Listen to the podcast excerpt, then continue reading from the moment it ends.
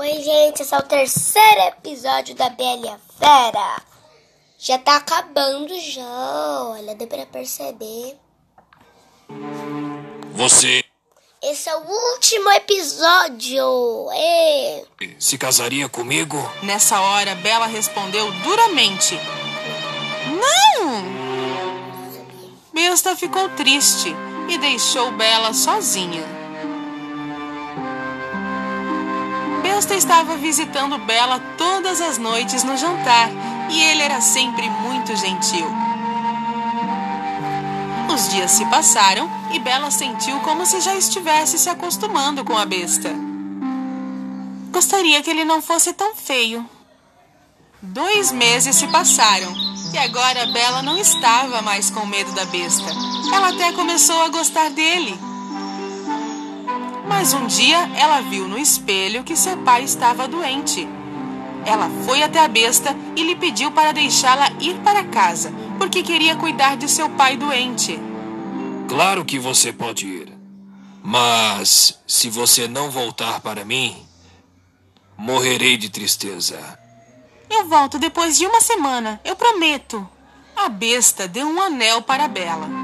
Quando ela colocasse esse anel na cabeceira de sua cama, ela adormeceria e acordaria de volta no castelo. Na manhã seguinte, ela acordou em sua própria cama na casa de seu pai. Ela correu para ver o seu pai. Quando o pai a viu, ficou tão feliz que até se sentiu melhor. À tarde, as irmãs de Bela, que recentemente tinham se casado, vieram visitar o pai. Quando encontraram Bela em casa, elas ficaram furiosas, com inveja e raiva, e elas decidiram pregar uma pequena peça em sua irmã. Vamos, fique aqui mais uma semana. A besta não virá aqui te matar. As duas irmãs foram até Bela chorando.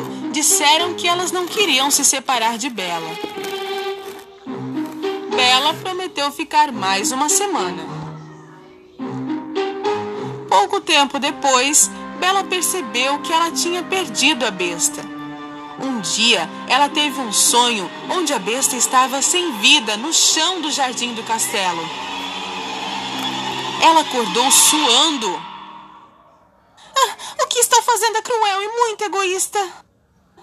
Ela imediatamente tirou o anel e colocou na cabeceira ao lado de sua cama. E ela acordou no castelo do animal na manhã seguinte. Ela procurou pela besta o dia inteiro, mas não encontrou. Ela esperou por horas e horas, mas o animal não veio. De repente, ela foi correndo para o jardim. Besta estava deitado no chão e sem vida, assim como ela viu em seu sonho. Bela correu até ele e o abraçou. O coração do animal ainda estava batendo. Ele finalmente abriu os olhos e falou com dificuldade. Pensei que não fosse voltar. Eu parei de comer e estava pronto para morrer. Mas eu te amo e quero me casar com você. Naquele instante, algo mágico aconteceu. De repente, o castelo ficou mais brilhante e mais bonito. Bela olhou ao redor sem entender nada.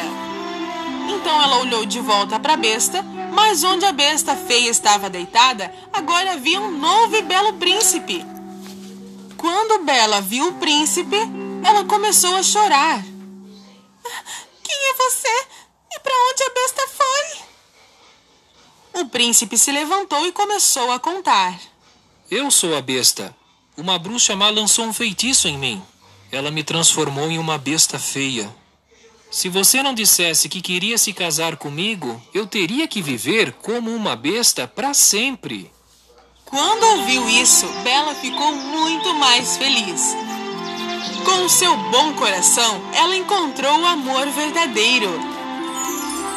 Bela e o príncipe se casaram e viveram felizes para sempre.